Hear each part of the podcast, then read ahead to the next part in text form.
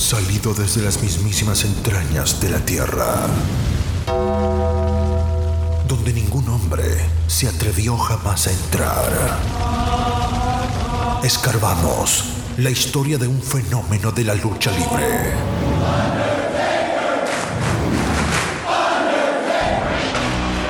El hombre muerto, American Badass, Big Evil, el señor del lado oscuro.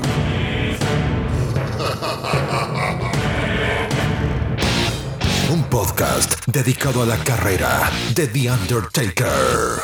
La lucha libre en su máxima expresión. Todos de pie, porque llega su anfitrión, Mr. Alex. Esto es Taker Manía Podcast. Bienvenidos. Bienvenidos. Buenos días, buenas tardes, buenas noches. A la hora que usted está escuchando este podcast, Taker Manía Podcast, tu podcast favorito en español de lucha libre, dedicada a la carrera del Undertaker. Ya ustedes me conocen, y si no, un placer. Mi nombre es Mr. Alex.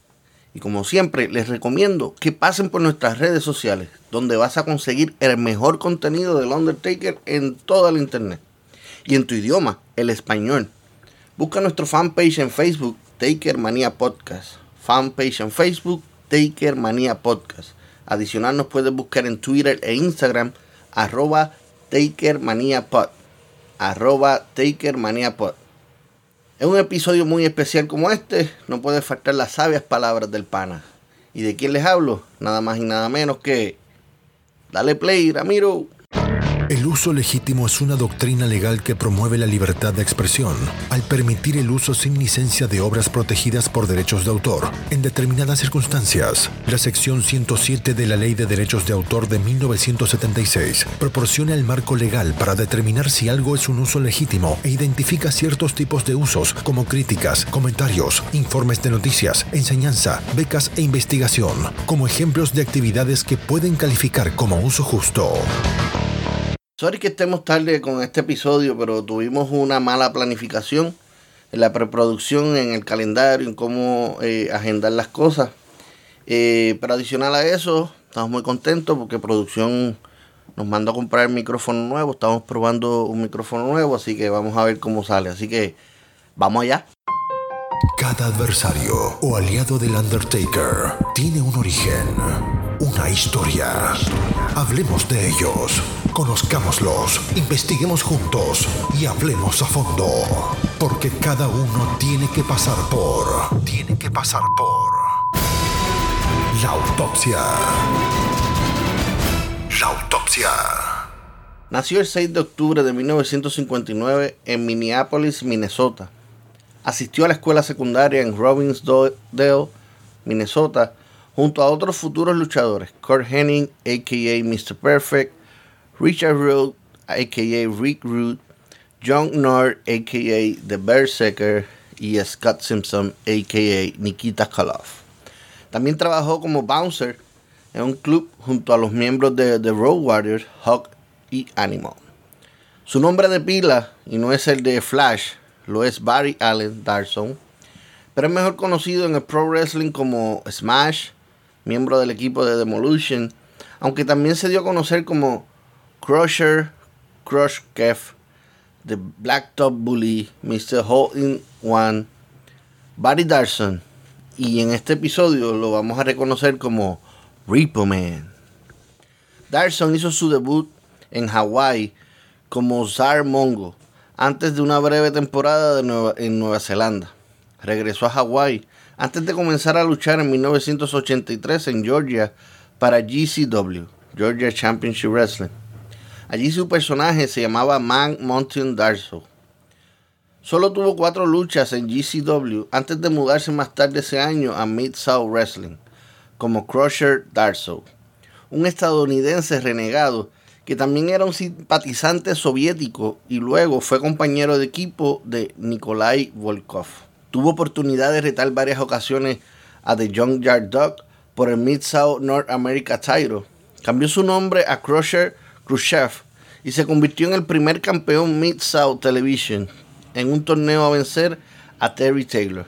en 2 minutos 26 segundos en la final del torneo, el 11 de abril de 1984, y luego de 66 días lo perdió ante el mismo Terry Taylor el 16 de junio del 84. En septiembre de ese mismo año, Darso pasó a Championship Wrestling from Florida, donde se asoció con Jim Neidhart. El 3 de octubre le ganaron a Héctor Guerrero y Coco Samoa, quien estaba reemplazando a Chavo Guerrero Sr., arrebatándole los NWA Florida United States Tag Team Titles. El dúo de Khrushchev y Neidhart mantuvieron los títulos por 90 días hasta el 1 de enero del 85, cuando los perdieron ante los Youngbloods, Mark and Jay Youngblood.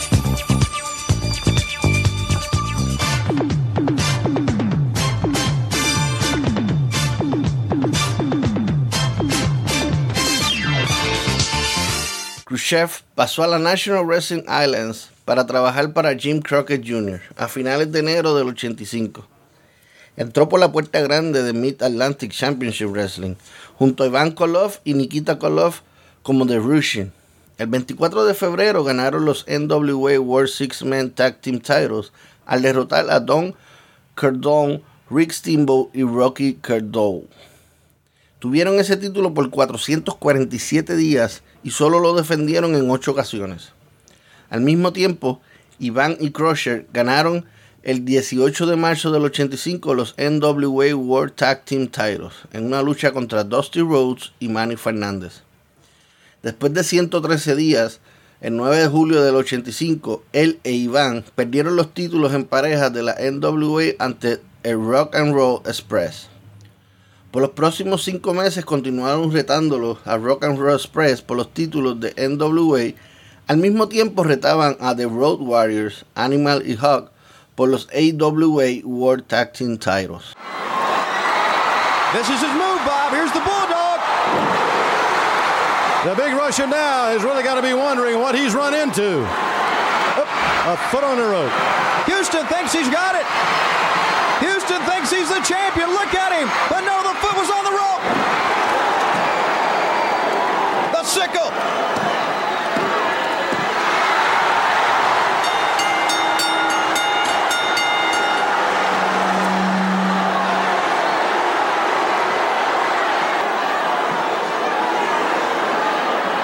Your winner and new Mid-Atlantic Heavyweight Champion, Crusher Khrushchev. En Starcade 1985, el 28 de noviembre, Khrushchev ganó el vacante al NWA Mid Atlantic Heavyweight Title al derrotar en la final del torneo a Sam Houston. Luego de 44 días como campeón, Khrushchev se lesionó gravemente la rodilla en un combate contra Houston transmitido el 11 de enero del 86 por TBS y ahí perdió el título y tuvo que tomarse casi cinco meses para recuperarse. Cuando Khrushchev regresó al ring, volvió a unirse a The Russian. Nikita Koloff se encontraba en un feudo con Magnum TA por el campeonato de peso pesado de los Estados Unidos de la NWA. El 17 de agosto del 86, Khrushchev ayudó a Nikita a ganar el título en la lucha final de una serie de mejor de siete, sujetando al árbitro mientras Nikita usaba su cadena rusa para atacar a Magnum. Ya Nikita Koloff como campeón de los Estados Unidos de la NWA Khrushchev e Iván apuntaron a ganar un torneo de parejas donde los ganadores se coronarían como los primeros campeones NWA United States Tag Team. Llegaron a la final, celebrada el 26 de septiembre del 86, y derrotaron a los Kansas Jayhawks, Dutch Mantel y Bobby Jaggers, con la ayuda de Nikita. En octubre del 86, Magnum 2A tuvo un accidente automovilístico que terminó con su carrera, y después de admitir que respetaba a su antiguo rival Nikita, este le dio la espalda a Iván y a Khrushchev para formar equipo con Dusty Rose. Khrushchev e Iván tuvieron un pequeño feudo contra Nikita y Rose, pero principalmente defendieron sus títulos contra The Lighting Express, Brad Armstrong y Tim Horner, y revanchas que pedían el dúo de Mantel y Jagger. El 9 de septiembre del 86, perdieron los NWA United Tag Team Title ante Rob Garvin y Barry Windham. Darso dejó la NWA después de disputar con Jim Crockett por un dinero adeudado.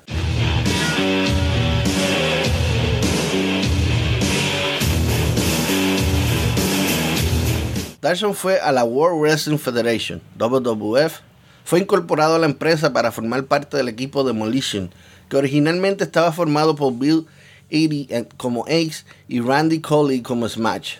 Darso fue catalogado como el nuevo Smash. Al principio fueron manejados por Lucius Johnny V, pero pronto fue reemplazado por Mr. Fuji.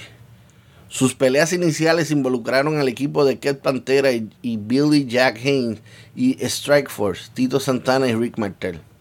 El 27 de marzo del 88 en WrestleMania 4 derrotaron a Strike Force para ganar su primer WWF World Tag Team Title, que mantuvieron durante un récord de 16 meses. Durante este reinado, defendieron los títulos contra parejas tales como The Twin Towers, Hakim and the Big Boss Man, The Fabulous Rogue, The British Bulldogs y los mismos Strike Force. Se pelearon con Mr. Fuji cuando este se les viró contra ellos para manejar a sus archirrivales The Powers of Pain, The Barbarian and The Warlord. Ese doble turno en Survivor Series de 1988 fue la solución a la enorme popularidad de la que disfrutaba Demolition. Originalmente eran los Heels en su rivalidad con The Power of Pain. Sin embargo, como resultado del incidente en Survivor Series, Demolition se convirtieron en el face. Ganaron de manera concluyente la riña contra su ex manager y su nuevo equipo cuando derrotaron a los Powers y a Fuji en una lucha de handicap de cinco hombres en WrestleMania 5.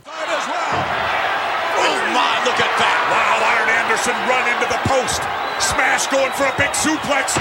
No, beautiful move by Tully. Went behind him. Moving smash over now on Anderson. Back on the rope. Again, all four busters in the ring. Bobby heated up on the apron. We got total chaos Come here. On, ref, cover it. Wait a minute. Andre the Giant threw a chair into the ring. Tully Blanchard. Oh, whoa. He hit Smash with the chair. I think he knocked him completely cold. Arn Anderson covering one, two, three. Champions, McMahon. I can't believe it. Bobby the Brain the winners of this match taking his Brain Busters to victory. Yes. Wrestling Federation Tag Team Champions, the Brain Busters. The Brain Busters officially tag team title holders. Perdieron los campeonatos mundiales en parejas de la WWF ante The Brainbusters, Arn Anderson y Tully Blanchard. El 29 de julio del 89 en Saturday Night Main Event número 22. Los volvieron a recuperar el 2 de octubre, pero los perdieron ante The Colossal Connection, Haku and André the Giant el 13 de diciembre. Su compañero de equipo. Lazo de Smash. Axe también entra. Y lo dejó medio lelo y enredado. Y esto pinta muy mal para la conexión colosal. No, Bobby Heenan. Bobby Heenan, haz algo. Ahí viene Bobby a quejarse, a quejarse. No, no, no, no, no, no, no, no, no, no, no, no, no, no, no, no, no, no, no. Viene por el aire. Axe, Smash, lo logra. Y no voy a contar, no voy a contar, no voy a contar.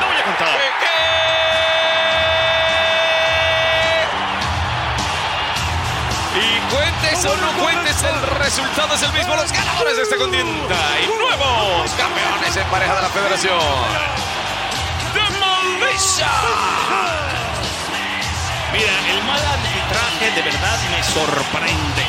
Sin embargo, no puedo dejar de reconocerlo. Tres veces campeones de la federación Demolition. Se coronaron por tercera vez WWF World Tag Team Champion al derrotar a Colossal Connection en WrestleMania 6, siendo el tercer equipo en lograr ser tres veces campeones en ese tiempo.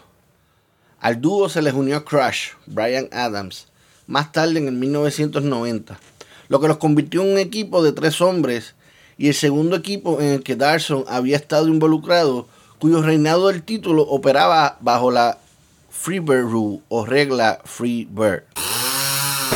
Pasamos a cosas serias. Prepárate, acomódate y no permitas que nada te aparte. Porque se viene el Blueprint. Aprovechando este momento para descifrar qué es Freebird Rule y en esta sección de Blueprint tenemos la contestación para ustedes. Freebird Rule es lo que se llama dentro de la lucha libre profesional cuando un stable de tres o más luchadores pueden sostener y defender un campeonato en pareja de forma rotatoria. Normalmente todos los miembros serán reconocidos como campeones en pareja. Lleva el nombre de los fabulosos Freebirds, quienes utilizaban esta regla mucho en varias promociones regionales en la NWA, aunque es probablemente que el Midnight Express fueran los primeros en utilizar la misma. Regresando a la autopsia y el tema de Demolition, Ace comenzó a aparecer en un rol de manager que eventualmente cambiaría a un rol como luchador.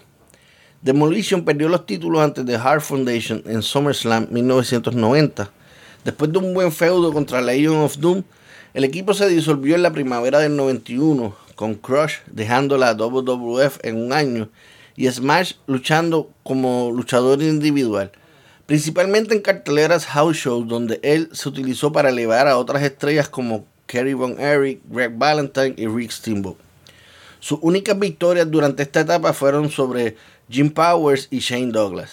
También apareció bajo una máscara como un hombre anónimo contratado por Teddy DiBiase para luchar contra Virgil en el Special SummerSlam Spectacular el 18 de agosto del 91.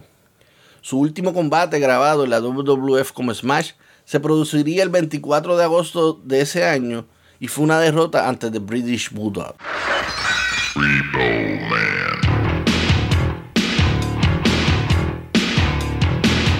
A finales de 1991, Darso fue rebautizado como Repo Man, un personaje omnipresente y astuto que se deleitaba en recuperar artículos como automóviles de las personas cuando llegaban tarde o no podían hacer sus pagos.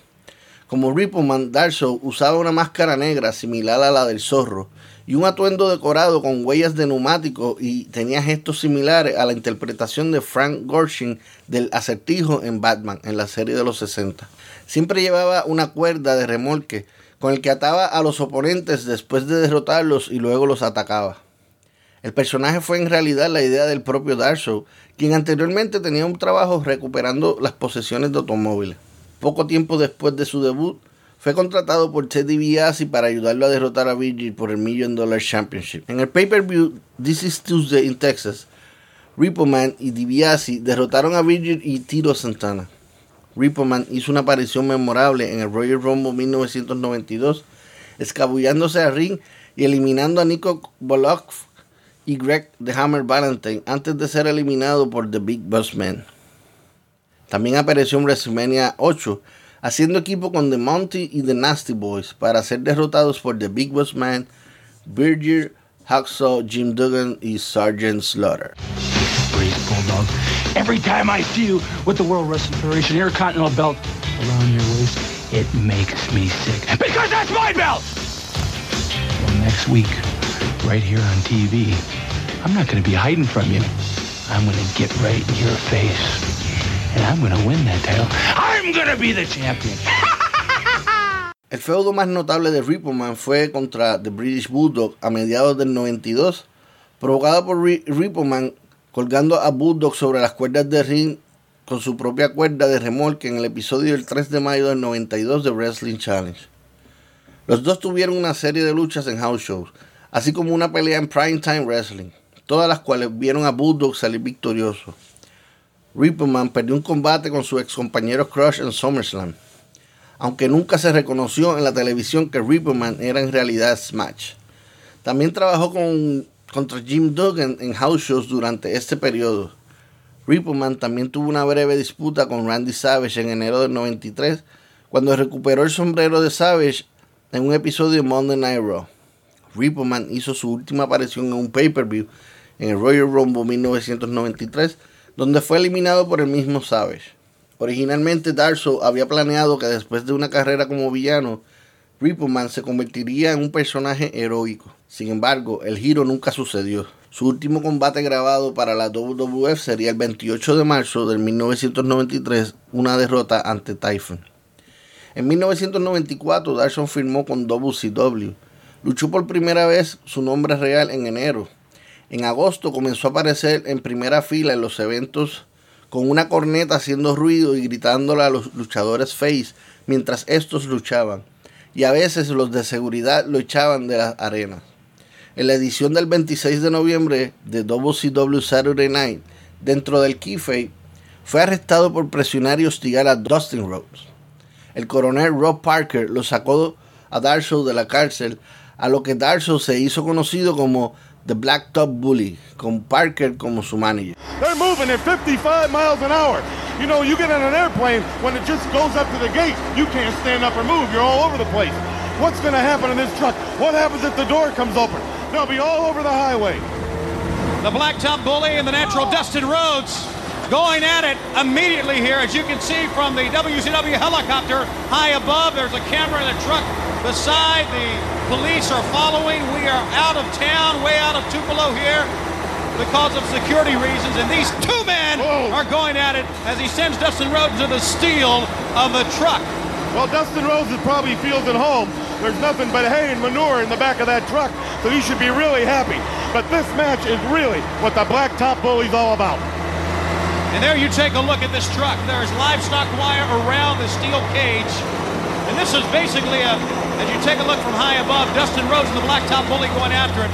This is what, oh, what the night is all about. Comenzó un feudo con Rhodes, pero ambos fueron despedidos después del pay-per-view un Sunset 1995, cuando él y Rhodes se pelearon ambos con cuchillas, lo cual estaba en contra de la política de no sangre de WCW en ese tiempo, durante un, combate de King of the Road, en la parte trasera de un camión de plataforma en movimiento, que al final Darso ganó. Como dije anteriormente, ambos fueron despedidos ese día después de terminar el combate. Desde ese momento hasta otoño del 97 no estuvo muy activo que digamos en el pro wrestling. Solo tuvo 17 luchas en todo este tiempo en diferentes organizaciones independientes como Steel City Wrestling, American Wrestling Federation y Pro Wrestling America. Darshow regresó a la WCW con su nombre real el 6 de octubre del 97, haciendo equipo con John North para derrotar a Mike Enos y Wayne Bloom en un Dark Match antes de WCW Monday Nitro. Para el año siguiente apareció en el undercard como heel, principalmente en los programas WCW Saturday Night y WCW Worldwide. Please don't. Serious about this now. I had one of the greatest accomplishments accomplishments of my whole life. Easy for him to say. Really?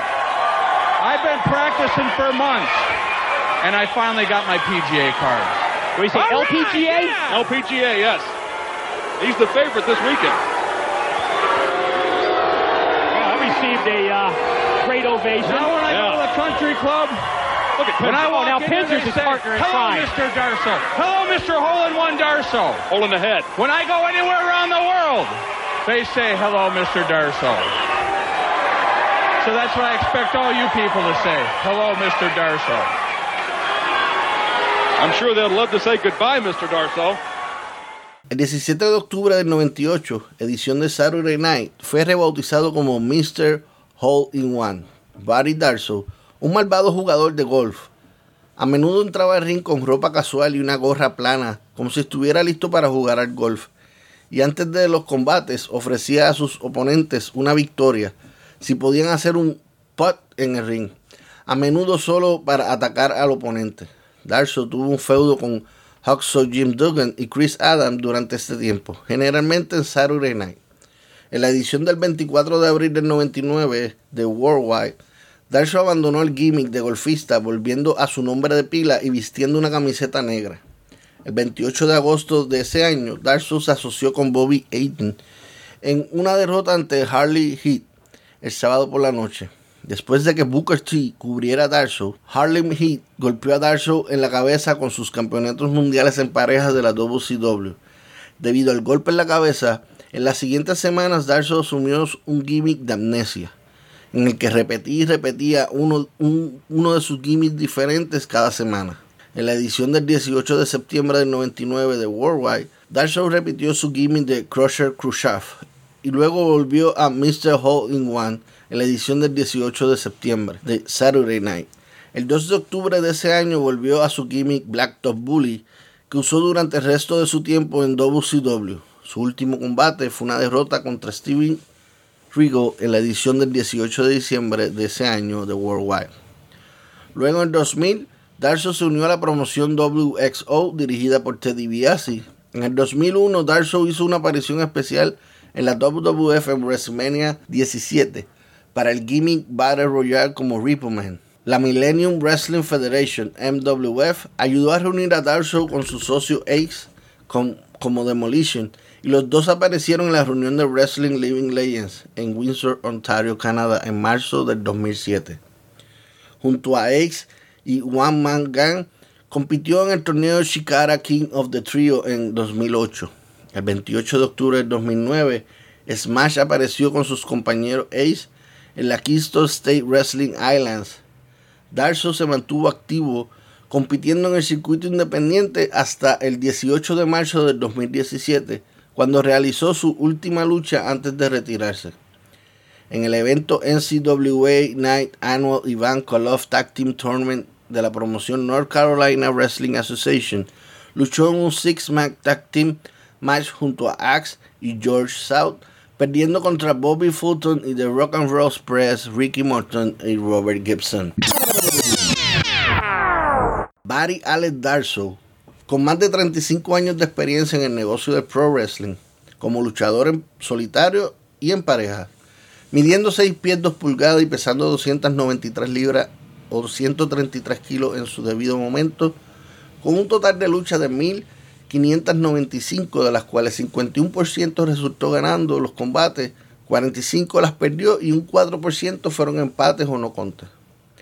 Estuvo como en el top 3 de los premios de Rookie of the Year en 1984 y también estuvo en el top 3 del premio Tag of the Year en los años 88, 89 y 1990. Estuvo en la lista PWI 500 cuatro años, en el 1991 y 92, en el 1996 y por último en el 1998. Fue ganador de Cowley Follow Award, Ali Club Tag Award en el 2015 junto a su compañero Ace. Hasta el momento es miembro de un solo salón de la fama, New England Pro Wrestling Hall of Fame Class of 2020. Esto junto a su compañero Ace. En total ha tenido varios títulos, tanto en solitario como en pareja, en los cuales más se destacan tres veces WWF World Tag Team Champion, dos veces NWA World Tag Team Champion, 447 días NWA World Six Man Tag Team Champion, 90 días NWA Florida United States Tag Team Champion, 72 días NWA United States Tag Team Champion, 66 días Mid South Television Champion, 52 días KSWA Tag Team Champion, 44 días NWA Mid Atlantic Heavyweight Champion, entre otros muchos más. Dentro de sus movidas finales tenía el Barry Legger, Leg Great Wine, The Crowbar, Single um, Leg Boss Grab y en movida final cuando estaban en pareja de Demolition Decapitation. Sus movimientos característicos podíamos encontrar el Russian Cycle, Coward, Elbow Drop, Pendulum Backbreaker.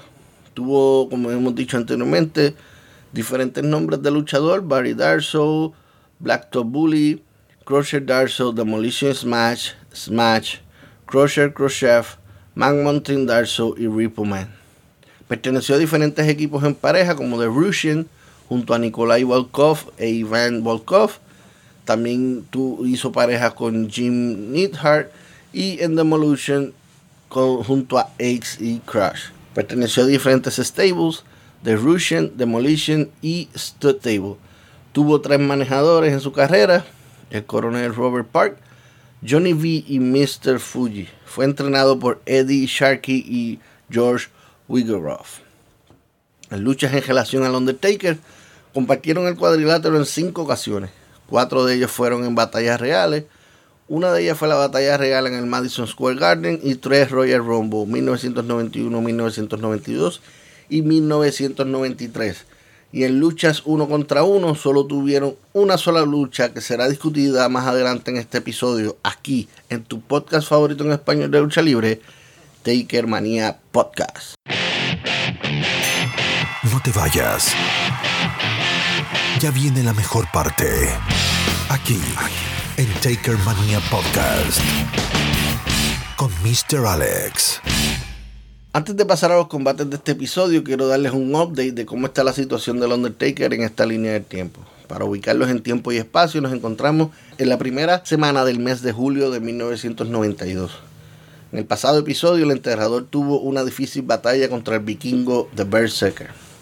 Ahora hay que ver si esto entre ellos ya se acabó. Hoy esperamos seguir viendo cuál es el destino que le depara al Undertaker dentro de la empresa.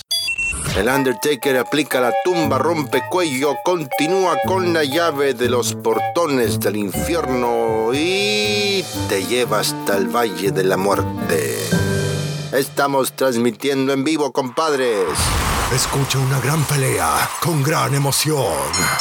De campana a campana. El relato como si estuvieras en vivo. Prepara las palomitas, porque esta lucha comienza en 3, 2, 1. ¡A pelear!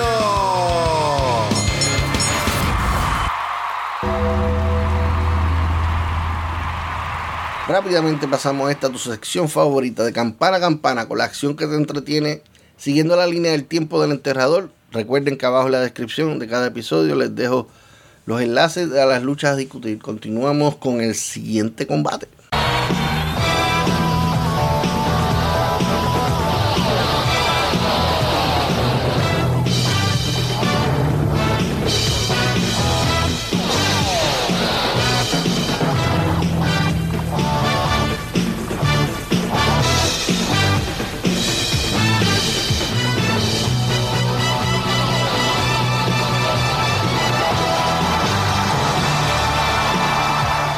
La primera lucha tuvo lugar en el show WWF Wrestling Challenge número 305. Fue grabado el 2 de junio de 1992 y transmitido por televisión el 5 de julio del mismo año. El evento fue desde el Ottawa Civic Center en Ottawa, Ontario, Canadá. La lucha a discutir fue la primera de la noche y opening card bajo la narración de Gorilla Monsoon y Bobby Heenan. Al comenzar el video, ante los gritos de la multitud y dirigido por su manejador Paul Bear, hace su entrada directamente desde el Valle de la Muerte, The Undertaker. Vemos muchos seguidores del Undertaker, camisetas, póster en su foto. Y vemos que presentan al adversario del enterrador, Jan Rim, Bob Knight. Undertaker coge su tiempo para caminar lentamente hacia el ring. Misma rutina de cada lucha, Paul Bell entrega la urna referee para que este se la sujete mientras él ayuda al enterrador a quitarse todo su accesorio, chaqueta, sombrero, etc. Suena la campana y comienza la lucha. Taker observando a su adversario fijamente y comienza la acción con patada de Taker al cuerpo de Knight, seguido de cuchillo a la garganta. ¡Wow!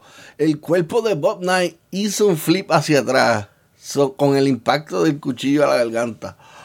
Eso quedó brutal. Y así empezamos tan rápido.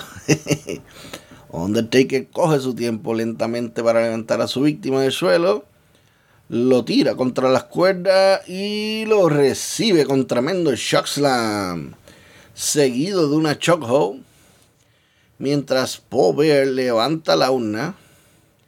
Taker aprieta ese cuello hasta más no poder Undertaker lo suelta por la cuenta del árbitro y vuelve y lo agarra por el cuello con otra chokehold. Castigo al cuello. Grandemente es el dolor para Bob Knight. Pero, pero es que ya habíamos, ya habíamos terminado con él. Esperen un momento, disculpen. Producción me dice que van a poner un mensaje hacia el Undertaker por parte de Berserker. No sé, escuchemos. The only thing I like to do more than slamming you on the cement, the only thing I like to do more than beat you up is to take this stinking sword upside your head. Ahí escucharon al vikingo loco este. Parece que el beef con el enterrador va a continuar. Él dice que lo único que quiere es hacerle daño al Undertaker. Y le tiró una amenaza nuevamente con la espada. Así que volvamos a la acción dentro del ring. El enterrador le aplica una back suplex a su víctima.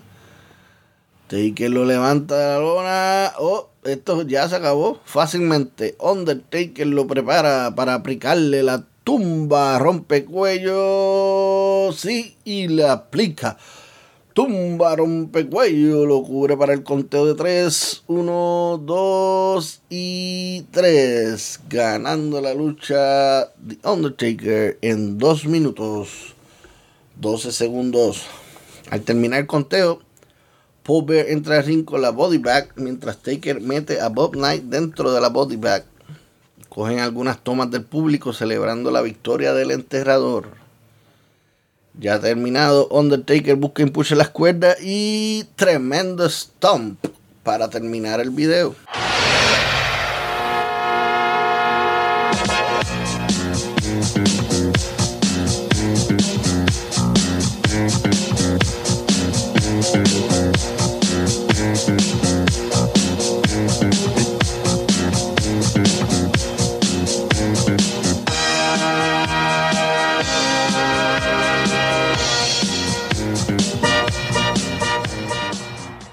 Segunda y última lucha por reseñar en este episodio. Esta lucha formó parte de un día de Superstar TV Typing. Como hemos hablado anteriormente, a veces la WWF grababa luchas una tras otra, pero no necesariamente era para publicarlas rápido. Eh, fue grabada del Civic Center en Glen Falls, New York, el 29 de junio del 92. Y no sabemos exactamente el día que se transmitió por televisión, pero sí se sabe que fue durante el mes de julio de ese mismo año. Octava lucha de la noche, comienza el video con la música de entrada de Repo Man. Este viene caminando como escondiendo algo debajo de su chaqueta. Lo saca para esconderlo debajo del cuadrilátero y que oh, resulta ser, bueno, no sé, en Puerto Rico lo llamamos un tapabocina, que es el plástico o pasta que cubre el aro de la goma o llanta. So, escriban por DM o abajo en los comentarios en YouTube cómo se le llama en tu país a eso. En Puerto Rico le decimos tapabocina. Seguimos con el video, vemos cómo esconde ese objeto debajo del ring. Se aprecia un joven en el público levantando una foto de Ripperman. También tiene su fanaticada aparente y alegadamente. Y suenan los gongs. Y podemos ver a Pover dirigiendo la caminata hacia cuadrilátero con la urna alzada a, los, a lo alto. Mientras Rippleman está con cara de preocupación dentro del ring. Pover es seguido por The Undertaker. Y nuevamente realizan la rutina de cada lucha. Pover le entrega la urna al referee para que éste se la sujete mientras él ayuda al enterrador a quitarse chaqueta y demás accesorios. Pero estamos viendo que Rippleman no le quita la mirada encima al enterrador. Estamos esperando. Y suenan las campanas. Y antes de Undertaker voltearse hacia Rippleman, este intenta atacar. Pero el Undertaker lo sorprende al voltearse rápido y trata de agarrarlo con un chokeslam o algo similar. Pero Rippleman se tira al suelo antes. Rippleman, con su velocidad, sale de ring jugando al gato y al ratón, le da la vuelta rápidamente y vuelve a entrar al mismo. Hace aguaje de atacar a Taker y este lo agarra por el cuello y así mismo se lo llevó directito a uno de los esquineros y comienza a apretar ese cuello. Mientras referee hace su cuenta, Taker lo suelta, Repo Man cae al suelo. Undertaker va tras el árbitro. Paul celebra desde el ringside. The Undertaker tira a Ripperman contra las cuerdas y lo recibe con Big Boot en la cara. El enterrador levanta a Ripperman del suelo y le conecta unas derechas seguidas de un cuchillo a la garganta. Ripperman cae en la lona, poca dificultad en ponerse de pie, lo logra y rápidamente comienza con su ofensiva pegando varias derechas al rostro del enterrador. Y fuertemente, este contesta con un cuchillo a la garganta de parte de Undertaker. Este lo agarra y lo levanta y contralona en el medio del ring. Undertaker velando a su presa que sigue en el piso. Busca impulso en las cuerdas y se tiró con todo, pero un elbow drop. No hay nadie en casa. Rippleman se salió. Pero Undertaker cae sentado de una. Taker se levanta mientras Ripple Man trata de escapar y sale de ring nuevamente. Undertaker lo detiene y vuelve y lo lleva al esquinero. Comienza a apretar ese cuello con toda fuerza. Referee vuelve a realizar el conteo. Taker suelta a Ripperman y va tras el referee para intimidarlo. De regreso a Ripperman vuelve a utilizar una chokehold alrededor del cuello y comienza a apretar nuevamente y el referee vuelve a realizar el conteo. Este lo suelta y nuevamente va tras el referee, pero esta vez Ripperman, ¿qué hace? Agarra su cuerda. Sí, y mientras el referee se entretiene con Paul Bear, este comienza a atacar a Undertaker con su cuerda. Y Ripperman se sorprende que los golpes no le hacen efectos al Undertaker. Undertaker le tira un derechazo. Ripperman lo esquiva y le pega una derecha, ya dos, tres, cuatro y termina con patada al cuerpo. Ripo tira al Undertaker contra las cuerdas, Taker hace reverse y es Ripo que sale hacia las cuerdas y de regreso choca con la pared del Undertaker. Ripo cae al suelo y está teniendo problemas para ponerse de pie, mientras el enterrador se queda mirándolo. Lo levanta y vuelve y lo agarra por el cuello, cae de rodillas Ripo Man, mientras Undertaker sigue asfixiándolo, apretando ese cuello. Lo suelta y cae al suelo. Taker lo levanta y lo arroja por encima de la tercera cuerda. Cae aparatosamente Ripperman fuera de ring. Undertaker sale fuera de ring tras él y rápidamente lo tira contra el poste del esquinero. Taker vuelve a entrar al ring. El árbitro le llama la atención a Paul Bear a que no se le acerque a Ripperman. Mientras este saca el tapabocina debajo de ring y le pega feo al Undertaker en la cabeza con la tapa. Taker retrocede pero no cae al piso, sigue de pie, mientras Ripperman cree que está a salvo y piensa atacar a Paul Bear. Undertaker lo espera que se vire y cuchillo a la garganta y otro cuchillo nuevamente y lo termina metiendo dentro del ring. Dos cuchillos corridos a la garganta.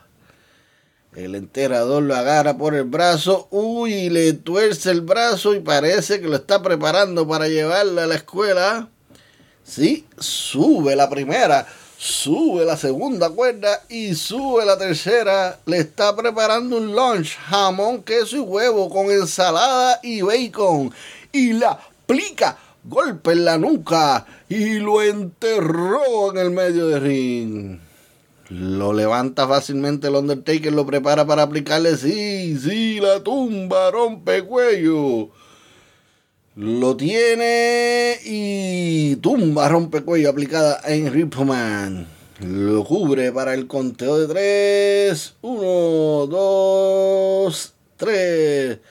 Ganando la lucha The Undertaker en 4 minutos 22 segundos.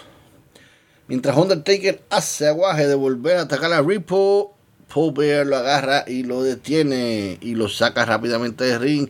Y así termina el video. Y esto fue todo en la sección de campana a campana. El relato como si estuvieras en vivo y a todo color. El contenido que te entretiene y te hace recordar cuando éramos pequeños frente a la televisión viendo lucha libre. Como vimos en el episodio, Ripperman se quedó corto no pudo hacer la reposición de la urna del Undertaker y Paul Bear. Tendremos que ver lo que viene en el camino del Undertaker y ver si The Berserker solo tiró esa pullita por molestar o de verdad quiere volver a enfrentarse al Undertaker. Hemos llegado al final de este episodio, no sin antes dar las gracias a todos ustedes por escuchar el podcast.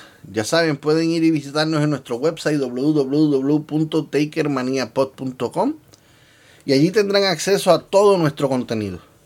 Pero como siempre les digo, siempre es importante recordarles, puedes conseguirnos en cualquier aplicación de podcast, Anchor, Spotify, Google Podcast, Pocket Cat, iVoox, en cualquier app.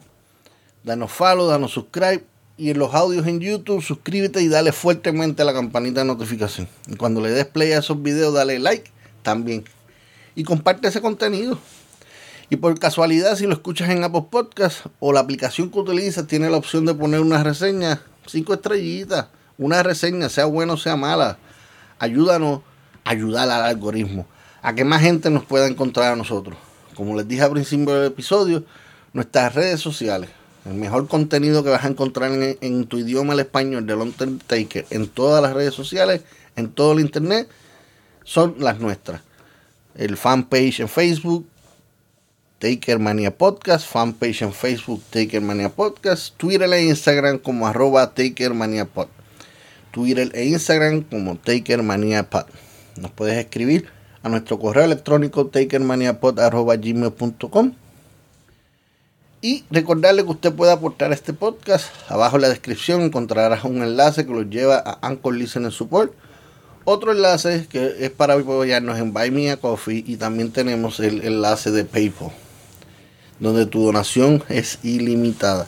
Cualquier aportación al podcast, bienvenida siempre sea. Recuerden ir a nuestro website www.takermaniapod.com y allí tendrán acceso a todo lo antes dicho. Importante que vayan y se registren en la página. En la esquina superior a la mano derecha su nombre y correo electrónico y automáticamente quedan registrados. Gracias por siempre apoyarnos, incluyendo a las personas que invierten su arte en este su arte y su talento en este proyecto, a Destiny Sky, al señor Ramiro Delgado y a Junior, nuestro fotógrafo oficial. Abajo les voy a dejar en el enlace todas sus redes sociales. Vayan y capeen su contenido. Gracias a producción por el micrófono nuevo y por siempre ayudarnos. Giovanna e Isabela. Muchísimas gracias a todos ustedes nuevamente por darme la oportunidad de compartir este proyecto con cada uno de ustedes. Y es hasta la próxima lucha del Undertaker. Rest in peace. Resististe, aguantaste, llegaste al final. No olvides seguirnos en nuestras redes sociales. Encuéntranos en Instagram y Twitter como arroba TakerManiaPod. Nos reencontramos en el próximo episodio para seguir escarbando la historia del fenómeno de la lucha libre.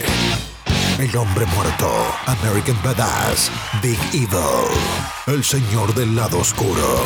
Hasta aquí fue Taker Mania Podcast con Mr. Alex. Solo nos queda por decirles: Rest in peace. Rest in peace.